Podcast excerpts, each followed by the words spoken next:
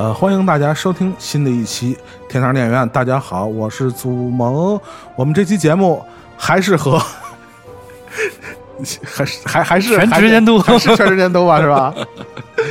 对你们节目老消失这事儿，我真的你们有有一些技术原因，技术原因 是吧？不是不可抗力吧？呃，有已经解决了。已经解决了是吧？这个我们这期天堂电影院是和这个全职监督联合出品的我们的漫改系列专题啊。这个大家听一下下面的这个主题曲，就知道我们要和大家 聊的是什么主题了啊！你哎，你应该也听过这歌吧？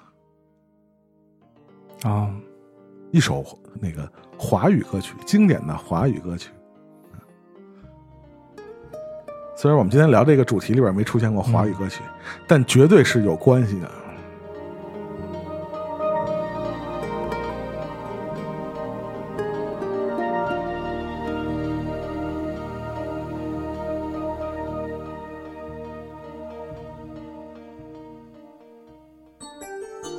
怎么长啊前头？这虽然这个葛腾老师比较年年轻啊，但我相信他应该也看过这个这个版本的这个剧集啊酷酷，啊！哎，猜出来了，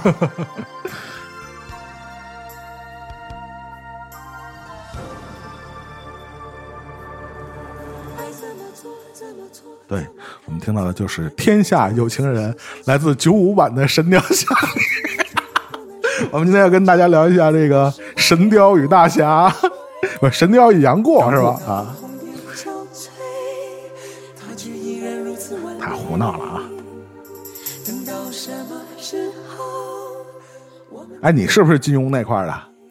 我很喜欢呀。包括这个恶搞图出来的时候，我我我特别开心，什你恶什么恶搞什么呀？就是把他们俩的这个说相声的照片和这个姑姑和过儿的放在一起。哎，是是已经有这样的东西了对对，太不像话了。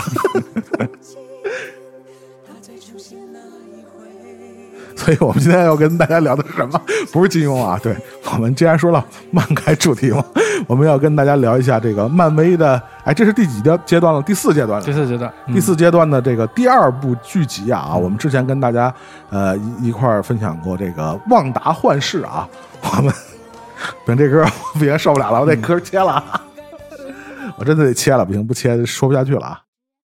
对，我们下面要聊一下这个呃漫威宇宙的第四阶段的第二部剧集啊，同样是还来自这个迪士尼家的专属的这个剧集，呃叫《猎鹰与冬兵》啊。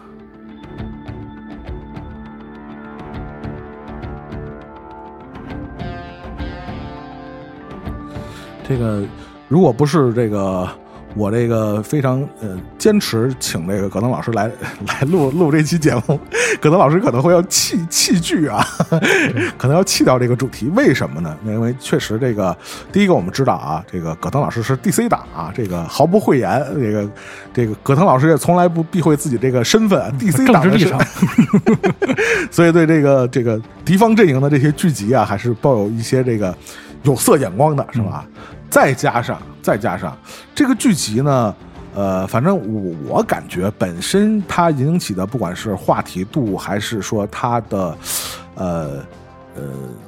就是热烈讨论的这个程度啊，似乎还好像还真没有达到旺达幻视，旺达与幻视的这个程度。是就是你想想，旺达与幻视里的主要角色其实就那么两三个人。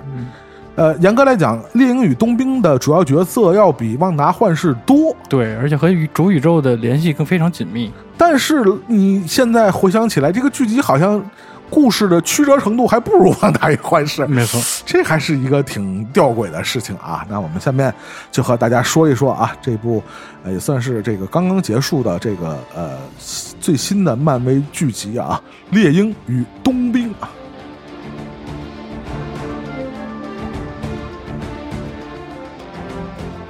咱先说一个最早啊，我听说这个《猎鹰与冬兵》这个剧集啊，一开始我不知道你是不是也这么听说，一开始我听说是罗素兄弟要在导这个片儿，我记得上次录音的时候，咱就说过这事儿是好像就讨论过这个事情，啊但我确实是没有听说过这样的消息啊啊。呃，有这样的幻想，可能是因为这个幻想还行，这个确实这个片儿聚焦的这个人物，嗯以及聚焦这两个人物之间的这个矛盾，也就是所谓关于美国队长这个 title 的传承，嗯啊，确实是之前一直由美队二三乃至后面的复联系列的导演罗素兄弟来把控接接盾的问题，啊谁接着盾啊。可能呢，你是觉得这样更名正言顺啊，或者是顺理成章一些对一一一这什么一以贯之嘛，对。吧？本身嗯。冬兵和猎鹰这个角色就是从这个美队二开始，正式确立的，对，对。这就是其实是罗素兄弟一手确立的这个这个框架。传承关系，对啊。嗯嗯。所以这个，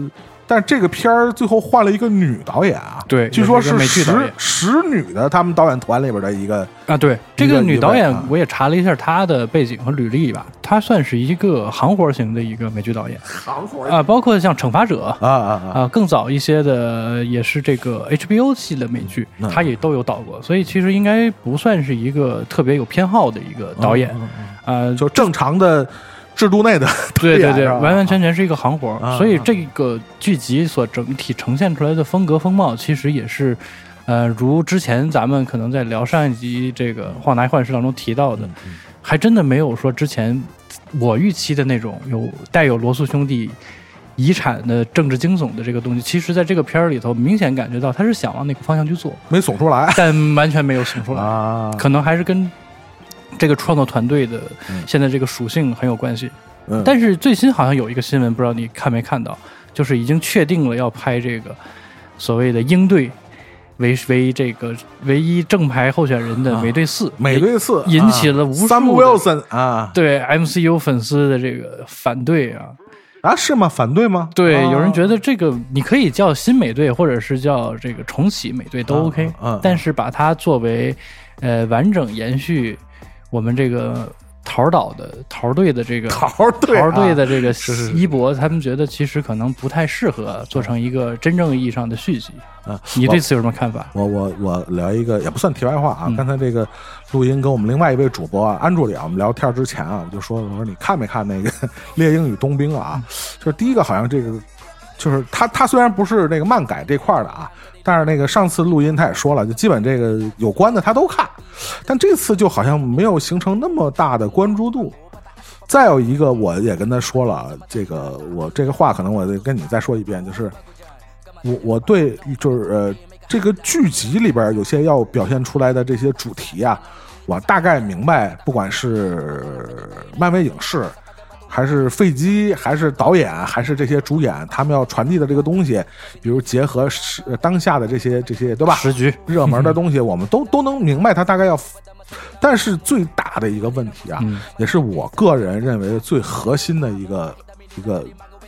很难解决的问题，嗯就是猎鹰嗯作为一部漫改题材主角的先天的不足，嗯，你知道，对作为我来说是什么？是什么战斗力，啊？战斗力。嗯是我觉得是猎鹰作为一个漫改主题，我们反复强调一部漫改剧，它作为主角的严重不足就是战斗力。嗯不管是从漫画啊，嗯还是从电影啊，嗯电影大家可能更熟悉一点啊。对，你想从呃美队二嗯到后来的复联三、复联四，甚至到这个美队三嗯这些里边，猎鹰给我们更多的呈现的，第一个是桃队的桃总的 partner，嗯，更多的是一个副手的一个角色。侦察机，嗯对，侦察机、僚机是吧？对，更多的就是你打游戏就是一个一个牵制、嗯辅助、嗯辅助型的一个角色。对，当然我知道后来这个包括这个剧集，有人说都是高开低走，可能都算不上，就是对他最后口口遁那一段啊，就是对打嘴炮这个事儿。我觉得作为一个呃，就是漫画改编角色，打嘴炮这事儿不怕，嗯是吧？火影里边的鸣人也经常打嘴炮，一打一急啊。但是问题是，你得有男主的主角光环，是的，而且关键是光环在建立在什么基础上？您这个角色必须是实打实的，在一部漫画向的题材里边，有一个绝对的男主的战力在。嗯我觉得这是可能，我觉得很多人经常会从这个，比如说，呃呃，影视剧的角色创作呀，这个角色塑造啊，或者说剧本里边的这些人物角色的怎么怎么去去，呃，什么角色弧光啊这些，但是大家别忘了，这是一部漫改题材的剧集。嗯，如果男主，大家想想啊，这六集的《猎鹰与冬兵》，猎鹰打过谁？猎鹰打过谁？Excuse me，你别忘了，猎鹰打过谁？在这部剧集里，他为什么能接接盾？嗯，对吧？当然，我们知道漫画里接盾里边有很多的原因，包括美队之死啊，我们包括之前我们在这个呃漫改主题的内容里面我们也提到，比如内战，内战的结局是美队就是所谓的死啊，暂时的死，然后有人去接盾，对吧？我们知道冬兵在漫画里也曾经接过盾，对对吧？这样和那样的人，他们都接过盾。但是你在一部剧集里边，你作为当仁不让的男主角，嗯，你只靠说吧，这事儿我就是有点儿，你也不是名侦探柯南，对吧？柯南还能踢一脚好球呢，起码对吧？还有麻醉针呢，对啊，您这你看完这六集，您作为猎鹰，您这个谁也打不过，我就有点儿。这个我觉得漫改主题，这是我这是我的死穴啊！我真的这个是不太不太能接受一部漫改主题里的男主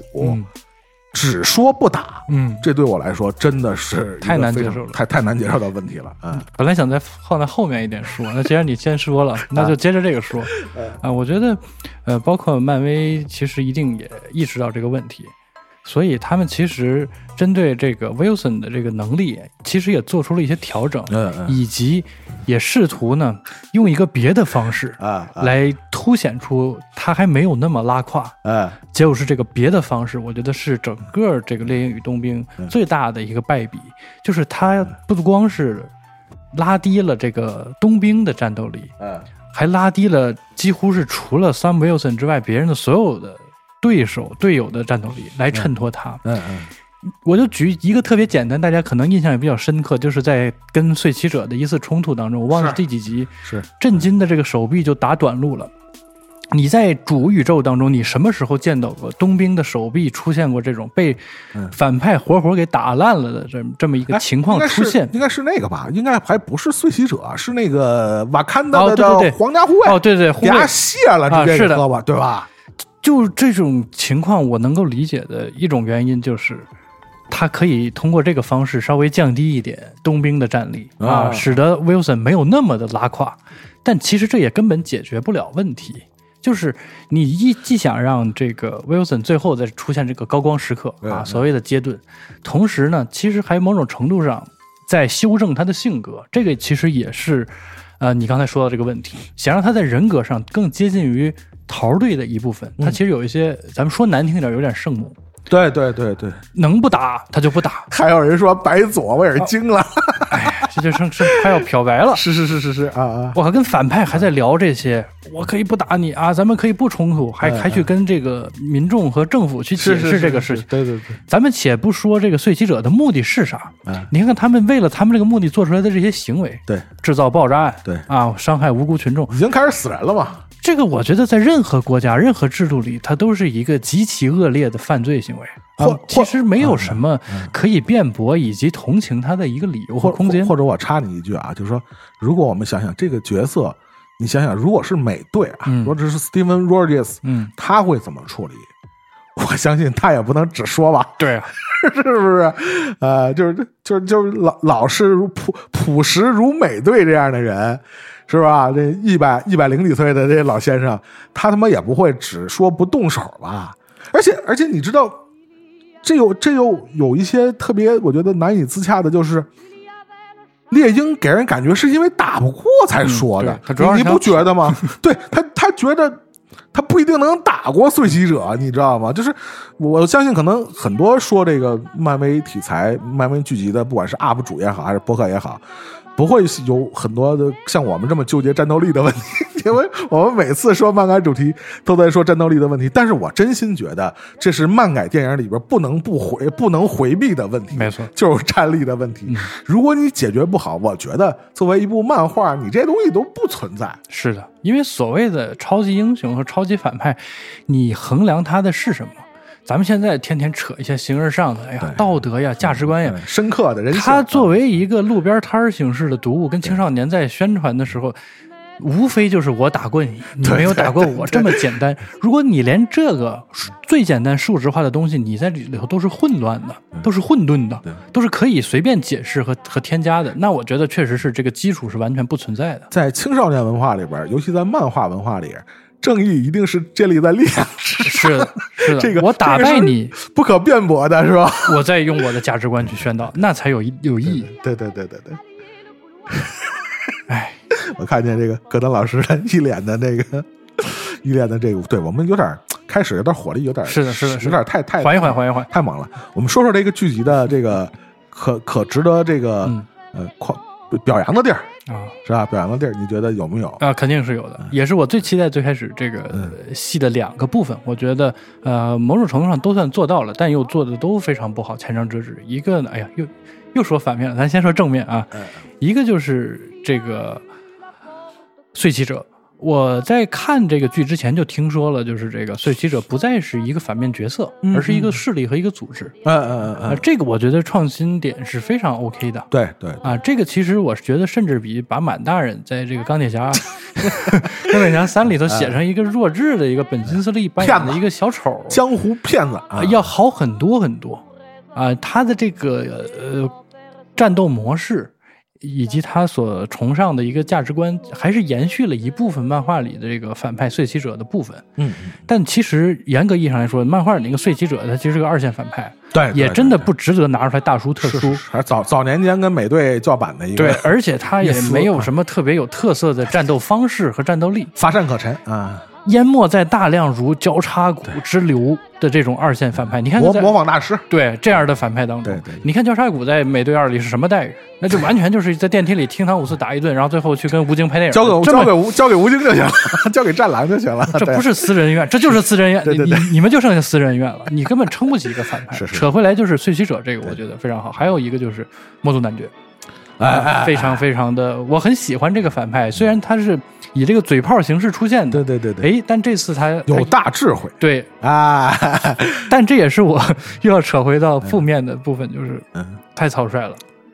本来这个草率？结呃结局结局啊。为什么出狱？啊。为什么又入狱？嗯啊，我就是个工具人，原来工具人就是我自己。，No more superhero 嘛，啊是吧？啊，所以就你找这么可爱的一个德国小哥，大家都很喜欢他演的这个《再见列宁》啊什么，他的对他的演技是非常棒的，在线的，啊对对对，非常好的。他的选角其实我觉得非常合适，包括他在这个跟冬在电影当中跟冬兵的那几次交流，嗯他到底是用什么方式实现的自己关于就是复联二那个灾难的复仇对对，啊？其实是我觉得是展示了有一部分类似于在 DC 当中的一些反派的一种行事方式的啊，我觉得是斗斗极大创新志斗志那块儿的，对，尤其是啊。入狱，他最后入狱那个给大家无限遐想，我说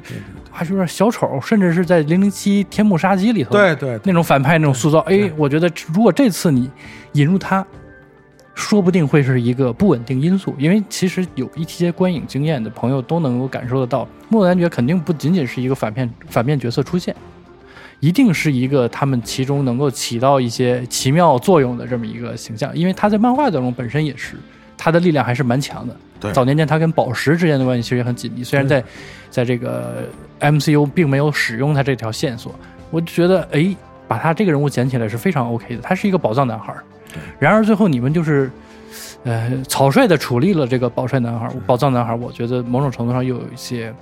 可惜。但这次他又拿回了他那个紫头罩，哎，我就哎哎哎，又期待了。就 就很多这个漫画原著党啊，就看到这个紫紫头罩，还确实还挺兴奋的。是的，其实就像刚才那个葛老师说的，这个呃泽莫那个形象，确实在那个呃美队三里边，嗯，呃，就是多多少少原著党们都会觉得有点就是啊弱弱化处理了嘛，对就更多的就是还是玩了一些这个挑拨离间，嗯 是吧？玩了一些心理的东西。但是在这部这个《猎鹰与冬兵》里边，泽莫男爵这个形象确实是把他又呃重新呃确立了某种就是那种嗯、呃就是即使不跟你玩力量，但是又是能随心所欲，一切都在控制计划之中的那么一个反派，一个大反派的一个一个形象是在里头。呃，我觉得刚才这个葛腾说的那个碎骑者啊但是真的，我就 第一眼看到碎记者那些面具啊，突然想起他是不是那个骷髅岛上崇拜金刚那啊，小女孩她那一组。对那一红手印儿？我说他妈不金刚吗？这是而且最近插一句，啊咱们不那个呃，魔戒也在复映嘛，是是是，我脑海里都是这个嗯萨鲁曼大师的这个白爪。哎，对对对对对对，萨鲁曼萨鲁曼对，哎呦。真的就是打架还行啊，就是，呃，当然，呃，你说《碎骑者》的这个改编，呃，确实有它好的地方，因为更接近，比如现实中，不管是因为宗教原因、政治原因，还是这个文化冲突啊，乃至比如说什么移民啊、战争啊这些种种原因诞生的各种。在呃当下环境中的这种各种组织、极端组织或者极端派别，他们去做的事儿，呃，在这部剧集里多多少少把它又投射到这个碎骑者这个、这个这几个人的身上。但是我是其实对碎骑者这几个人啊，我有一个呃，结合之前的呃这个漫威宇宙的其他电影啊，我觉得有一个挺大的一个问题就是，呃呃。从美队一开始，我们知道这个血清，它是有一定的成才比例的，嗯，对，是有失败的可能性。对，就是美队，咱说句不好听的，就是肯定他天赋里边有一些什么东西，嗯使他这个抗血清的能力特别强，而且同时又能让血清赋予他这个强大的、超出一般人的能力。嗯但显然，这个当然我们知道这个漫画不是那么严谨的一个科学的研究报告啊，对吧？对，但显然它是指少数的。成功者之一，嗯包括这个后来这个在剧集里边出现的这个这个黑人美国队长，这个以赛以赛亚，嗯以赛亚这个角色，包括他后来为什么被被美国人这搞研究搞了很多年，就证明就是成功的是少数案例。但是你不觉得碎骑者特别怪吗？就是这几个人，就是首先一点也没接受什么试验，嗯然后从那个这个从那个这个 Madripoor 那边搞到了这个血清，然后这哥几个好像都成了。也没有什么排异反应。啊，对，我操，就是血清本来是一个就是有很大风险的那种这个试验性的这个药物，嗯，他妈到这里边就成了批量生产的 这东西了，我觉得还是挺快的。我觉得是这个这个好像还是挺硬的伤啊对啊！但是啊这个问题，其实你这么一提，我也想到，就是我在 看前两集的时候吧啊，我一直还觉得这个碎骑者组织。他们背后这个血清会不会还有一条线？嗯就是他们会有一个又被反噬啊，然后啊想 挣脱呀，啊对对对连连再走一番儿，副发现副作用什么的，对是吧？啊，发现好像并没有，就是我不知道是原来就没有想要去描述这个部分，就是只是设定是这么设定的，嗯。还是说有修改？因为我看到有一些资料显示，呃，这个剧集的剧本是经过一些修改的，嗯跟疫情有关。啊嗯啊，因为这个剧在拍摄的哦过程中，其实就已经是有有这个疫情的期间了，删掉了一部分关于这个呃怎么讲呢？呃，群体性事件的这个戏份，哦，所以我不知道是不是就压根儿没有想到。嗯嗯但是从现在看流出来的体量和完整度来说，应该不太存在这种整整段整段的，甚至是结构性的修改。嗯所以我我我估计他可能后面要吃书啊之类，能够把这个完圆上呢，那是他有道德。他就是完全把这个甩开呢，啊，我觉得漫威也经常干这种你事，也没脾气。啊也没有脾气。是是是是是，所以我就觉得勉强能够接受吧。嗯。呃，但是我是比还是坚持刚才说的，他变成一个组织，变成几个人，就比变还是完全一个大大反派这种，而且是简单的力量型反派要好很多。嗯因为这一集还真是有这样的人存在，所以就千万不要再树立一个了。我觉得就恰好能够使得这几方势力能够平衡。碎骑者在我看来，这是这个戏里头的一个泥潭一样，这几个角色可能在这个泥潭里打架，所以导致呢，可能每个人都无法施展出九成以上的功力啊。这样的话，可以就是降低一点，无论是特效啊，还是预算呀、以及这个戏份的烈度。啊，在我看来，其实是某种程度上是是这样的一个作用，所以就觉得这个戏寡淡无味，可能也跟这个有关。人人都是小天才的时候，也就不觉得这个有什么天才可言。对，拉到平均水平，对对对谁都能打两下，是的，都是超级士兵，这就是就是嗯确实是，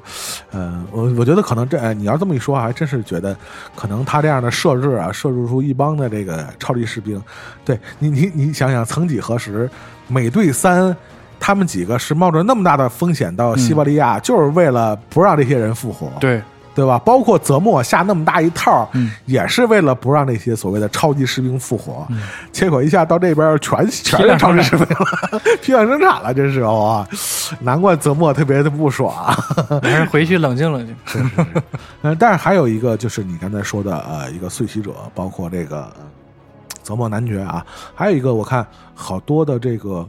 呃，不管是这个漫威剧集的粉丝啊，还是说这个这个原著粉丝，那很多人倒说这个所谓的新新美队，新美队或者伪伪美队、嗯。假美队，这个叫 John Walker 嘛，嗯。这个形象，他们说这个很多人都反映这个和原著的还原度还是挺高，是。就那德行啊，就那劲儿啊，就是那个，你说他是好人吧，就是有点儿看着又不他妈太好；你说是坏人吧，又不够坏那个劲儿吧，就是还还说还原度还挺高，而且那个人是科尔特拉塞尔的儿子是吧？那个演员好像是，啊我没有具体查。就是他们讲话，星爵他爸的儿子，星爵的哥可能是同父不知道是不是一一母的。星爵那是个星球啊，星爵他爸是个星球啊，，ego 啊，我觉得那个所谓的 Walker 这个美队是这个剧集里说难听一点，就是唯一塑造的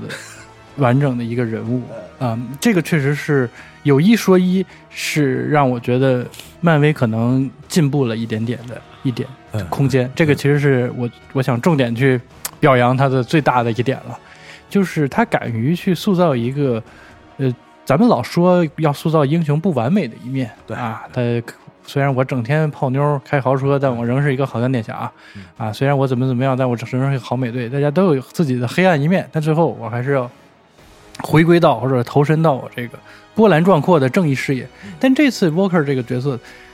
上来出场就是一个所被所有人都不看好啊，这个还不是 长得不讨喜，主要是是不是？你尤其跟头啊是总一比是吧主要？是下巴可能这形象真的是我操，差太多了，哎，真是被所有人都不看好。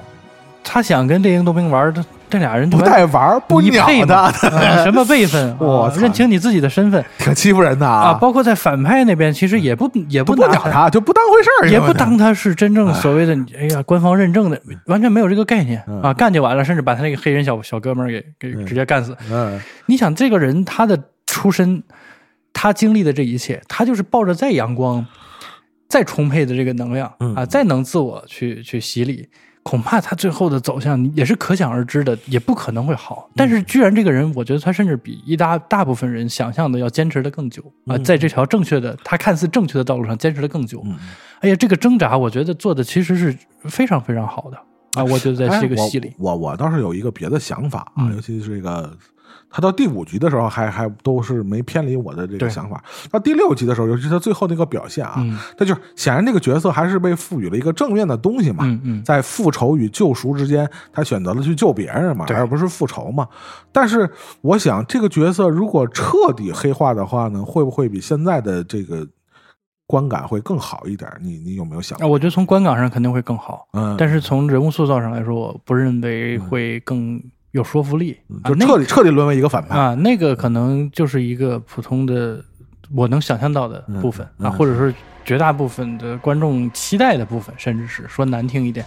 但是这样子的走向，我觉得它是导向了一个更加悲剧性的啊，也可能更符合它这个片的主题的部分嗯啊。我就觉得嗯有想法，而且通过 Walker 的这个遭遇，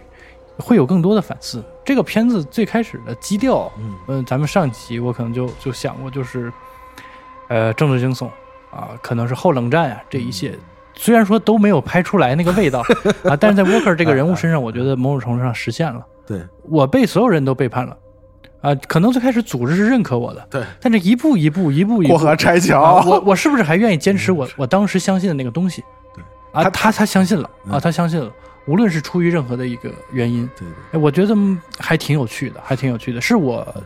超出我想象的在这个剧集里的部分。那确确实那段，包括他被剥夺了这个所有的这个军衔啊，包括什么今天福利的，确实就是还是感觉还是挺挺现实主义的，对吧？是就是典型的就是那个美国大兵 这个现实遭遇。对卸磨杀驴的那种感觉啊。大家都看过像《猎鹿人》对对出租车司机，弟弟血，对，咱们不把它拔高到那个程度，是是是是啊、但是在现在这个政治环境，尤其是这个重新左派当政的这个美国的这个政局，对对哎，我觉得这个片儿在这个人物的处理上，可能真的是有相当的意义，所以我愿意，呃，把这个还有仅存的一些好感吧，嗯啊，愿意看到他们的后续，甚至我愿意看到 Walker 这个嗯角色、以及这个演员再出演的可能性，我还是蛮期待的。我我觉得可能会有，说不定还真的会有。嗯就是一看就明显嘛，就还给他换了一套新衣服嘛，对，就变成 U.S. agent 嘛，是吧？就是其实就是好像在漫画里本身也不是什么太太一线的对太这个角正经的角色是吧？嗯也是一些 支线支线任务的角色啊。但是你觉得这个角色可能之后会不会有一个更就是黑化的一个一个一个处理，会会不会有？但我我是觉得，就是你刚才说的那个意思，我我大概能明白。但是我还是觉得嗯这个人物的、他的性格的这种呃发展啊，一直到他最后做出这个呃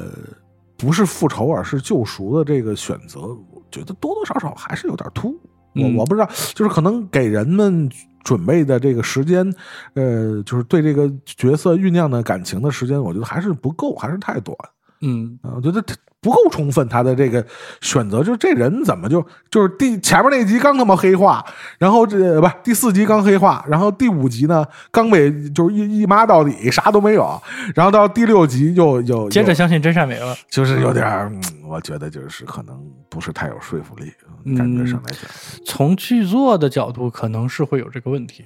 但我也不是说替他自圆其说，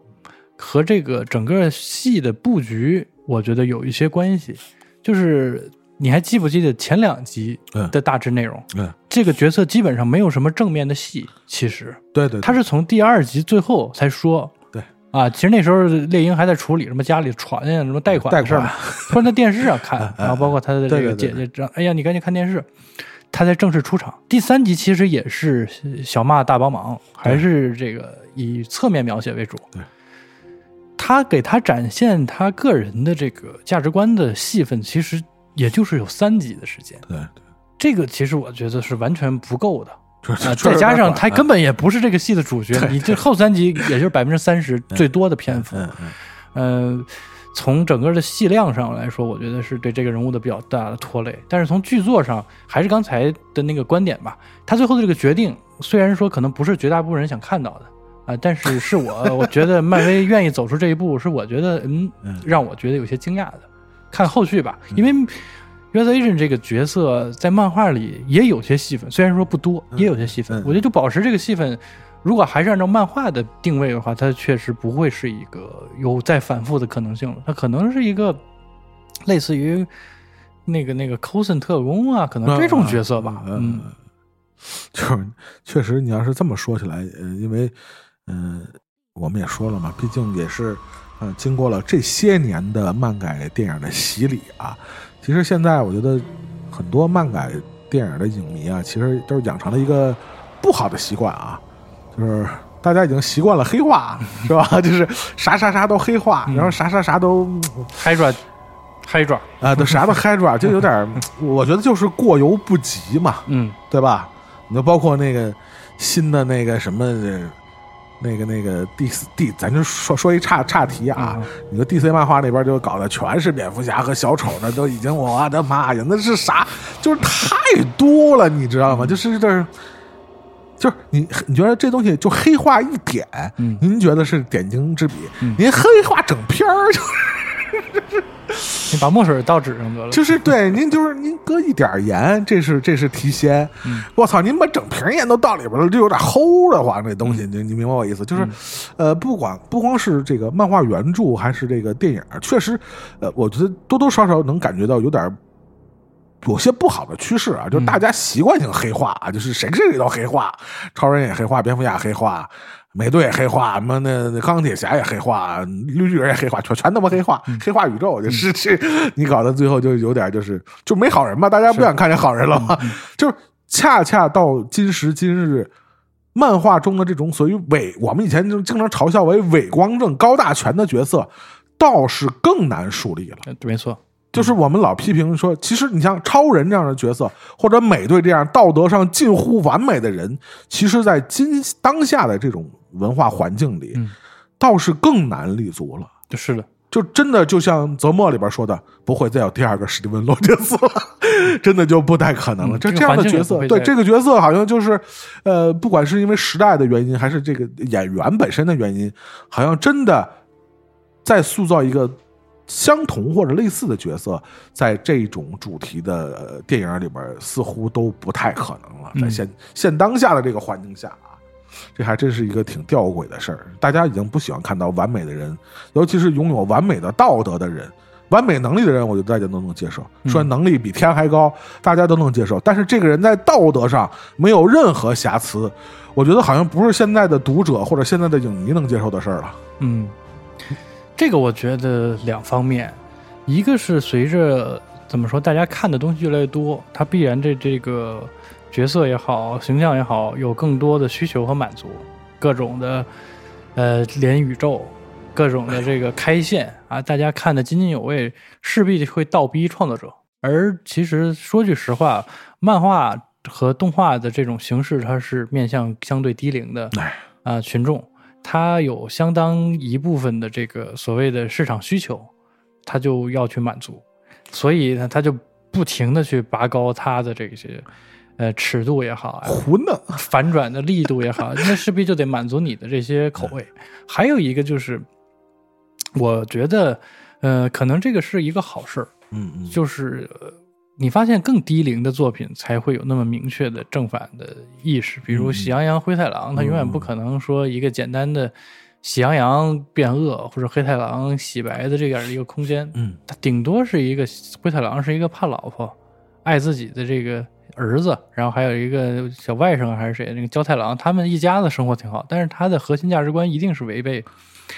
咱们站在羊的这个角度上，嗯嗯呃，可能作为青少年 teenager 一个正处于反叛阶段的读物的基础生长出来的影视作品，它天然拥有一部分的这种叛逆的基因啊，这个其实是我觉得还可非常可以接受的。最近我也看了一个亚马逊的一个新的动画嗯剧集，嗯，嗯、翻译成中文叫《神奇小子》还是叫什么小子吧？它应该叫 Invisible。啊啊，他这集讲的整个这个动动画系列，它就是核心就是他和他爸爸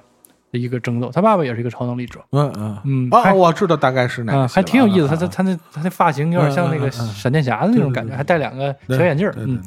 呃，我觉得就是这种题材，它其实特别具有代表性啊，有一定对于传统价值观的颠覆啊。那里头其实就是他爸不是个大恶棍嗯嗯，啊，并不是像这个雄霸，我这个雄霸要控制这个啊 风云反起啊，是他他其实不是这样的故事。嗯啊，它天然带有这样的呃年轻人需要的一些呃，他甚甚至就是他想看到的，我能有有能力去反抗成人世界的这个东西啊，再加上一些所谓的黑化，就是啊，你这个所有人都有黑暗的一面，甚至黑暗的一面都就就会放大啊，就会吞噬你。呃，可能是这种题材，就是咱们所谓的漫改题材的一个 DNA 里头的有的一个点，只不过是现在愈演愈烈，就是所有人都不再愿意，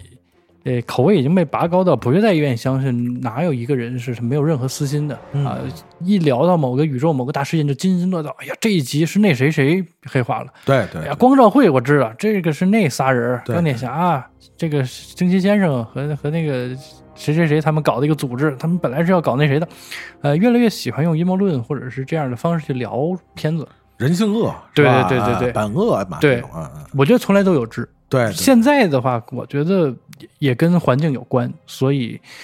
我觉得会回潮啊。一部分的这个观众又吃那个也吃腻的时候嗯啊，势必还会回到觉得，嗯，可能还是最纯真的这个桃儿队时代是最好的。嗯啊，可能是这样，因为漫画本身也经历了这个从这个青铜到白银到黄金，其实 DC 就是一个很明显的例子啊，我我不得不又扯回到，呃，你看到《天国降临》的时候，对对对，那个，如果说你没有任何 DC 漫画观看经验，你直接看《天国降》，你是完全无法接受的是是是是是，啊！这蝙蝠侠怎么是这样的？对对超人怎么是这样的？他们之间怎么是这样的啊？到底谁是好人？对，你你你，我不觉得《天国降临》就一定比之前的那些高干到哪里去，但它是踩在之前那些基础上来的没错没错，啊，所以你一步一步的，呃，口味是有变化的，这个风潮也是会有这个旋转的。嗯，我倒不觉得就是黑化一定是不好，就是所谓的无穷黑化的。我知道你你说的那些漫画就是什么刻刻意黑化惊笑蝙蝠啊对对什么的，对对对对，我当然觉得这个越编越开线肯定是不好的给多了就是啊，有点啊有点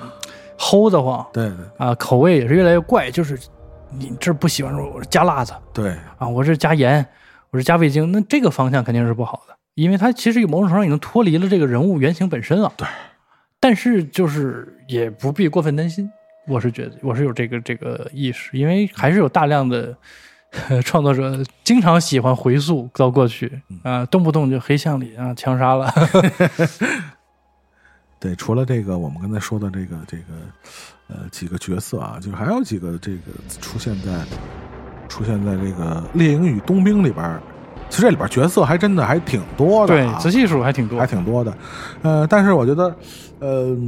有有一个有一个现这个电影里边这几个角色啊，又有一个现象啊，你你发现没有？就是最后啊，尤其是第六集啊，第五集、第六集，最后出现的几个女性的角色，就是似乎包括我们刚才说的碎旗者的领袖，也是一个女性的角色，就是。呃，第一，我会觉得是不是和这个女性导演有关？再有一个，会不会和当下的这样一个，我们知道一个这个性别本身也是一个文化环境里边非常敏感的主题，嗯所以它是不是也有意义的？比如说，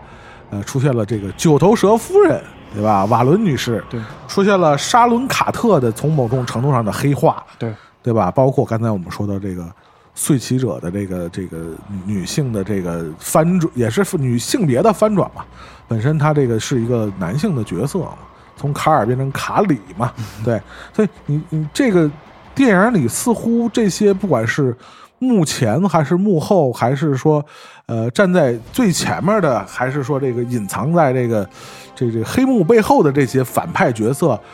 都被女性所，你不能说取代，但是你你会不会觉得这个剧集里边有意义，比如我们提到了，当然，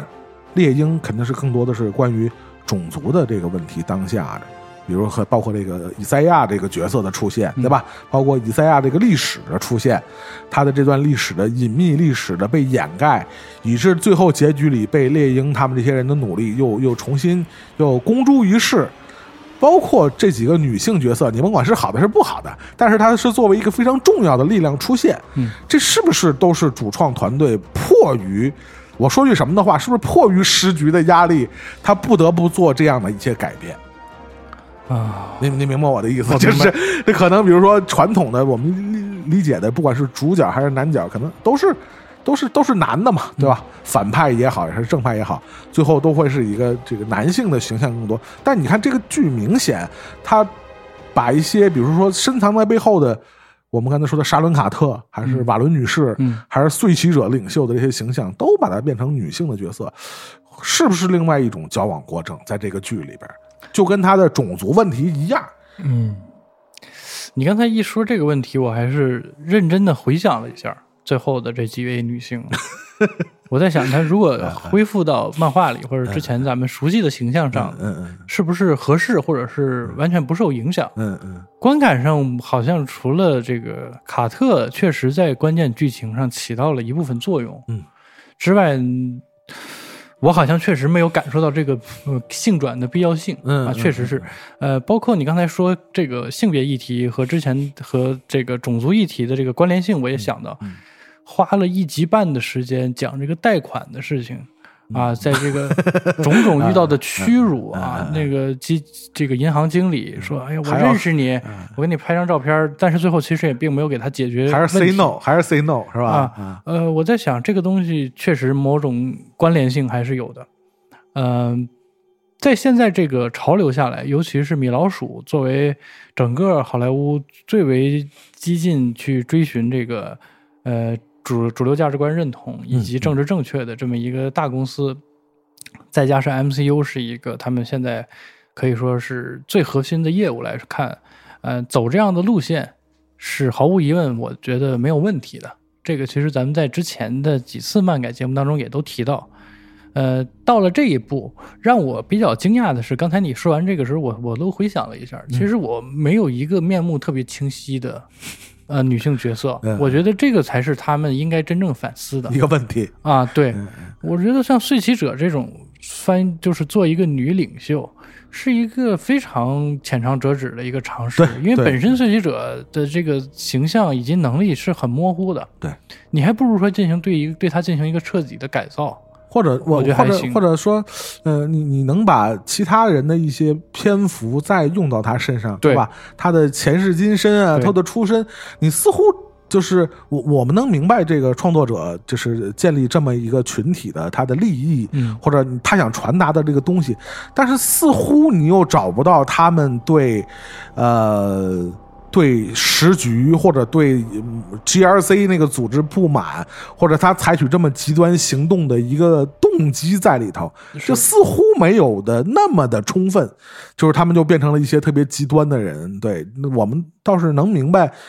就是创作者想想干嘛，但是似乎又在影像表达上没有那么强的说服力。对，对因为嗯这个也不是说没有机会，你看也有卡特特工这样对的戏嘛，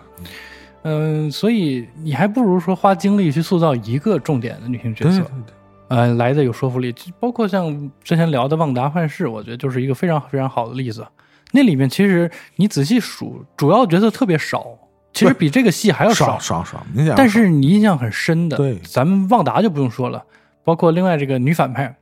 啊，这个巫师的女巫的这个形象，以及她为什么要去做这样的一个事情，对啊，做袭警镇啊这些这么大的一个工程，她到底要干啥？她和之前的几百年前的猎巫行动，对啊，联系到现在的这个，呃，用情景剧一步一幕一幕的出现，其实每次她都会说，还会说一些家庭问题啊、社会现状啊，我对她的印象就很深刻，包括再加上那个女演员演的也非常非常的好，嗯，是不是可以有这样的一个参考啊？反而是在这这一部当中，我觉得女性角色的演出以及戏份的安排，恰恰让我没有感受到一个女导演应该有的一些偏爱啊，完全没有感受到。就还是单薄了。对对对，就还是单薄了，不对比比如我们刚才前面提到的，不管是泽莫男爵呀、还是 John Walker 的角色，嗯其实你要相比较来讲，都会显得单薄。是的，对，不管是碎妻者还是沙伦卡特，为啥变成那样？对吧？本来是本来是那个佩吉卡特的孙女嘛，嗯，对不对？甚至在漫画里，其实漫画里边其实跟美队是有一些暧昧的，嗯对这样的关系在里边。然后您那个因为通缉，还是说因为有什么其他原因，然后就变成 Madripoor 的这个幕后的 Number One 大姐大了？你这个这是也没有什么演进和过程和交代在里头，就是有点显得故意，就是刻意的为为为为黑化而也不能叫黑化吧，就是刻意让他显得像一个幕后的 老大，包括这个。这个这个我们说的这个瓦伦女士九头蛇夫人，你也不知道，就是你不看漫画，你也不知道她是干啥的，就 就来了，然后就是特别牛的感觉，就是各个部门都平摊，然后就把 USA 镇给收走了。你这是都交代的太不彻底了，嗯或者就是像你刚才说的，是不是这个剧的这个这个这个整个的它这个时间集数啊，还是嗯稍微篇幅上稍微还差一点儿？想他想装的这么多的这些人物角色啊，其实还是不太够这个。不够不够亮啊，嗯是不是在有这个非常重要的原因在里？我觉得是，嗯我觉得是，嗯，就是他可能要说的，呃，要表达的，或者要要要要要给大家刻画的角色，其实好像真的还比《放大与幻视》里的要多多不少。对你刚才你一说，我仔细一数，真的是要多很多。那里面其实真正除了小两口，呃，客串和这个有戏份的，包括天剑局这些，包括 Max 这些都算上，我觉得也就是十个人，这里头可是远远不止。对对对，有名有姓的，甚至有这个原著原型的，对对对就真的是不在少数。嗯就是相比于它整个剧集最后呃呈现出来的这个这个。呃，观感啊，确实还是要欠点火候，对就是给人大家感觉，嗯，咱也不知道为啥要定定六集，是吧？咱也不敢问，咱也不知道，是吧？我觉得可能还是有成本的考虑。成本问题，你明显感到那个第一集还是第二集那个空战部分、嗯嗯还有些经费，嗯。后头有几场打斗，哎呦我的天哪，真是不忍直视。我我我真的要说一下啊，这个后来我因为查资料嘛，就看了一个一个 UP 主的，就说说有有一段就是就 Madripoor 的打斗，说是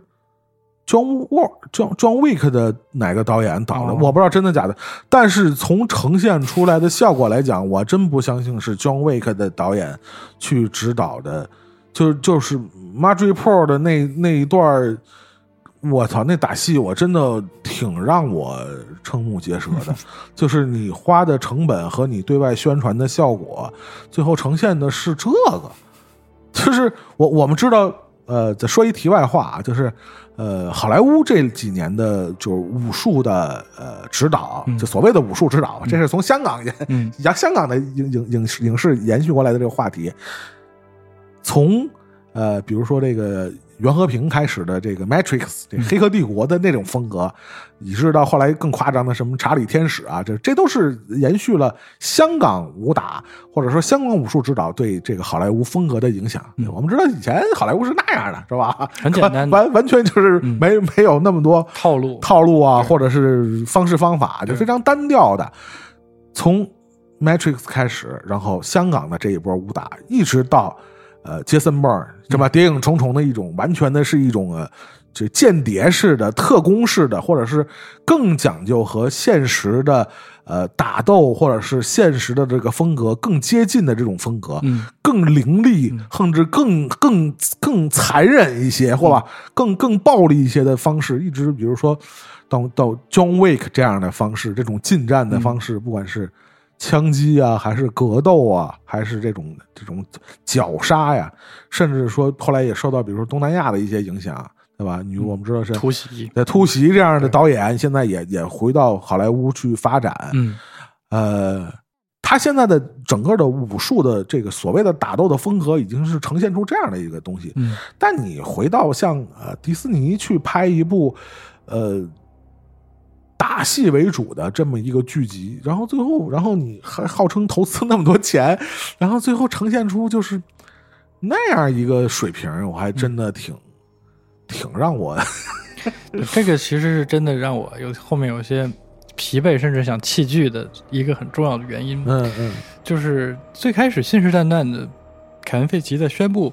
呃，这几个重点的剧集项目的时候，都是说这是电影规格啊，重复了很多次，尤其是在提到这个戏和这个呃《旺达幻视》，因为确实是都以为会是有单人电影的，对，但可能也是因为多种原因吧，最后被降级成了剧集之后，他说啊，不要不要担心啊，肯定都是非常好的。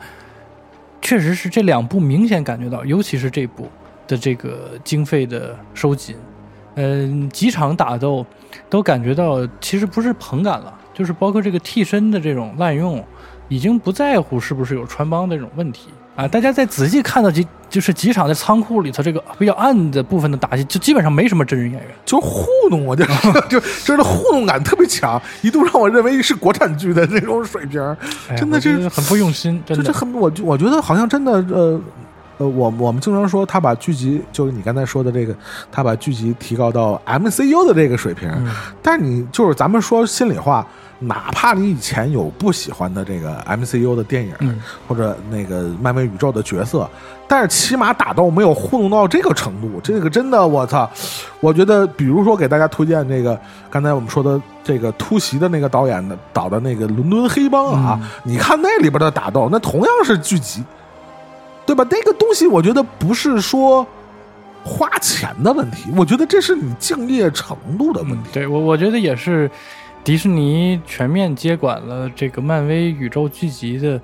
一个我我特别不愿意看到的现象，就是他觉得有了这些 IP 人物之后，我就可以为所欲为。嗯啊，其实咱们再扯一个更近点的例子，就是我非常非常非常喜欢的 Netflix 版本的几个漫威的剧集《夜魔侠》和漫威、和夜魔侠衍生出来的卢克凯奇，惩罚者。嗯啊，嗯嗯，这两个剧集都有非常精彩的动作设计，尤其是夜魔侠，大家津津乐道的第一季的第十三集还是有个长集，有个长镜头，长镜头在啊。长廊里头打仗，嗯它体现了几点，一个是光线非常暗，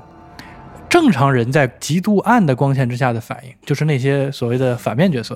还有一个完全视力有问题的人，他是怎么看待这个夜夜魔侠本本侠本侠啊这个这个盲律师他是怎么对的，以及这个楼道的这个处理和光线的处理和声音的处理，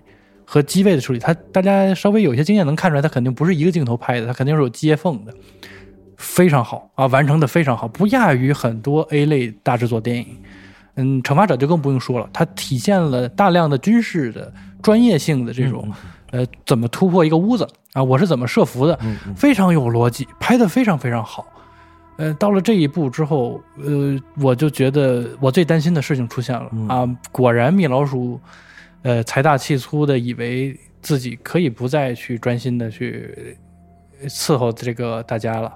啊！我只要有这些 IP 人物，我就可以为所欲为。这其实是我比较担心的部分。呃，我觉得，如果换一个角度思考，会不会和其实我们知道，这个虽然迪士尼是一个非常大的商业帝国，但是它这么多年以来，它其实擅长的并不是非常成人领域的这个作品有关系。我觉得您明白我意思？有关系，就是他擅长的领域，我们知道都是合家观赏的这种全年龄的、高高兴兴的、插科打诨的，就是这种东西。但是真要落实到实打实的，比如说暴力的东西。对吧？这个性的东西咱就不提了，是吧？暴力的东西、惊悚的东西，像这一类的比较成人领域的东西，他们曾经以前，呃，我估计咱们也聊过，说他收福克斯，其实他也对这部分内容有考量在里头。对，包括他现在还有承诺说，死侍依旧会保留包括说异形什么的，他也保留嘛，对吧？这是其实是对他某一部分短板的一个弥补。那这个短板是不是在这部剧集里就是？呃，你刚才说的可能就是因为就是就是店大欺客嘛，就是你爱买不买吧，你不买滚蛋，就是那种感觉。但是我觉得是不是会是某种程度上是他因为他短板被放大了，在这样的剧集里，对吧？因为你你感觉到他在主题上他想成人化，对吧？对，往往深刻了走嘛，是吧？种族矛盾啊，什么阶级矛盾啊，对吧？别一提啊，对贫富差距啊这种东西往这儿走，那相应的你像那个在在在商业的元素里边这些动作呈现。我我相信他可能也想拍，比如像突袭这种特别狠的这种什么的。虽然他可能尺度上考量不会那么过分，但是他却是在这一块暴露了一个短板的东西在里头。但你按理说也不应该。那你说《美队二》和嗯，就是最典型的，你看《美队二》的打斗风格还是非常 OK 的，嗯，对吧？那个我觉得还是有导演在嘛，在导演的风格在啊啊啊！确实，罗素兄弟对于嗯整个视听的包装。和他对于电影工业的了解还是非常过硬的。到了这个阶段，一个美剧首先导演的掌控力，咱们且不说是谁，他势必就弱很多。其次呢，这个我觉得也确实没有当做 A 类项目来处理。嗯，我实话实说，是觉得有点糊弄。与其叫 MCU，我觉得它反而更适合叫 MCU。这这几个剧集都可以当做是扩展和外传性质的片子来看，嗯所以我觉得大家也可以降低自己的预期了。就是除了大银幕作品之外，看来 漫威确实是没有再去认真的经营这个东西，他还是觉得我只要把这个 IP 立住了，我后面的无限的这个操作方式大家是都认可的，不再需要去继续投入更多精力。应该是这样的一个思路，而旺达幻视还是因为旺达的未来非常非常的有价值，包括咱们上次说的，对对，它是一个桥梁，它可以承接 X 战警这一边啊。包括后来我看那个后后来放出的一些消息，说旺达有可能会成为后期的一些 M 那个 MCU 的一个大反派，嗯嗯，啊，官方好像也透露出这样这样的消息。但是我我也是觉得，可能和这个整个这个漫威影视的这个呃。最早的这个计划是不是因为这个新冠疫情？我觉得多多少少还有点影响。他做了一些调整嘛，他把这个电影他都往后渗了嘛，对吧？而且最后扛了半天也还是同步，也也是同步嘛，对吧？就是，呃，我我觉得可能当时也没想把呃剧集提到现在这个程度，但是我觉得也是形势所逼吧。对。形势所逼，也也是没有做好 特别充分的准备。对，呃，虽然旺旺达与幻视你也刚才说了嘛，种种原因嘛，确实也算是扛了一下，但是这个整个的这个到了这个猎鹰与冬兵呢，确实就是有一些短板就开始暴露了。嗯，所以我们说了这么多这个关于这个猎，哎呦妈，猎鹰与冬兵的话题啊，就是可以接一下葛老师的这个话啊，对未来的。啊，不管是呃这个迪士尼家的这个流媒体上的这个剧集，比如洛奇是吧？还是说未来的，呃，比如说这个黑寡妇，哎，包括这个呃。上汽是吧？都会有一些，是不是？大家做一些相应的期待，做做一些调整。我觉得肯定是要要接受它的这个下限啊，要更低一些了。嗯嗯。如果具体到上汽的话，啊，也是咱们俩说可能扩展的聊一聊这个方向。是上汽不是一汽啊？好冷，这定点打击，好梗啊！我操啊！反正不知道你看完预告片是什么感觉，我是觉得受到了一些侮辱。这个和我的国籍以及民族没有关系。你你有这么强的这啊？我我我有很准确的这个 感觉受到侮辱。我主要没什么感觉啊。这个和 我是不是中国人，是不是辱华，我觉得都不是特别大。哪一点？呃，就是在智力上 啊，我真的很严肃的，就是这么感觉到的。嗯，你对于这个角色的出身，呃的这么一个描描述，然后呢，你对于他现状的这个描述，你对于这个反派爸爸的这样描述，咱不说他是梁朝伟爸爸啊，咱都不说是不是梁朝伟演的，你消不消费梁朝伟，你消不消费傅满洲，我觉得这些都不论，最后你这个面具人啊，我觉得大家真的会好奇这个面具人是谁吗？就是你觉得看到现在的。看到上汽，说实话，不是一个主流一线的超级英雄，还在特别热切期待你的预告的一些人，看到你这个预告片，他会得到满足吗？啊，我我真的想对他进行一下这个灵魂发问。嗯，我觉得是肯定不会的啊，只能有负面效果。就是上汽，我是觉得啊，因为我首先一点，你你刚才也说了嘛。他都不是说漫画一不一线，我 我就在漫威漫画里我就没看见过上汽，就是咱们刚才说的嘛，你因为漫画角色太多了嘛，你要说比如跟他相似，比如铁拳啊，我还能在某一些就不管大事件啊什么什么乱七八糟宇宙平行宇宙还能看见，上汽我就压根儿没在哪个漫威，可能我看的也少啊，就是真的我没在哪个漫威漫画里看见过这个角色，他确实是独立刊，他基本上不和联动宇宙啊之类，他也没有。一个明确组织这个概念，不是，但是我们也也能明白，就是这种所谓亚洲象的，第一个肯定普遍都受李小龙的这个风格影响比较多嘛，因为漫画不管是 DC 还是漫威。大量的都是这种呃，就是亚洲的这种亚裔角色，对，这李小龙的这影响无处不在嘛。但是实际上，这个这么一个当量的角色被漫威提到现在这个阶段，我觉得他是非常有意的，在针对亚洲的消消费市场再去消费这个事儿，定制，对，就是一个很明显的在搞一个这样的事儿，就是你你明显感觉他是一个 特供的，甚至不光是针过中国市场，针过 针对整个亚裔市场的一个特供的那么一个玩意儿，就是咱就不是。说选选角的，嗯，对，是什么形象啊？我觉得那都提不到。我觉得这个，我我是觉得伤害不到我。但是就是 就是就是这个，嗯，就本身他你你就明白他在漫画里就不是什么了不起的人物，正经人，对对对，就不是不是一个举举足轻重的一个人物，就他被单拎出来到现在这么一个。你你煞有介事的在第四阶段还是这么一个环节，你就反正你就特别明显就是被就是我我倒不觉得被侮辱，但是你能明显感觉被算计，嗯，被算计，对对对，他就是想挣你钱嘛，就是很明显的这个这个事儿就是。精心打造的，还把梁朝伟骗过来什么的，就是 明显就是想挣你钱嘛。就是，但是我还是会看，倒不会有那么强的抵触心理。但是因为现在的攻击上汽的一些评论，掺杂了很多别的情绪在里面。是对，但是我这是不是特别愿意看到的东西啊？但是我们就事论事，还是会去看看那个偏呈现的。样貌是什么？因为这种类型的亚裔角色的这样的题材，之前很多公司都拍过。嗯，对，不管是不是漫威或者 DC 的，或者是其他什么漫画、游戏里的角色，其实很多就这种类似李小龙的这种或者功夫小子的形象，大量出现的，也不是什么新鲜玩意儿，反正是啊，对。哎，静观其变吧，啊，到时候看一看。呃，是，反正总体来说，这个这期节目是我强把这个葛德老师拽过来的。下一期上汽，我咱不说下一期上汽就不一定了。上汽上汽几月份啊？哎呀，我忘了看是不是九月份和档呃，应该下一个咱们有可能会谈到的就是六月份的洛基啊，和七月份的黑寡妇了。嗯，啊，你们 DC 党就别想着聊你们那边的了，你们那边的肯定是啥消息都没有了，你记住了。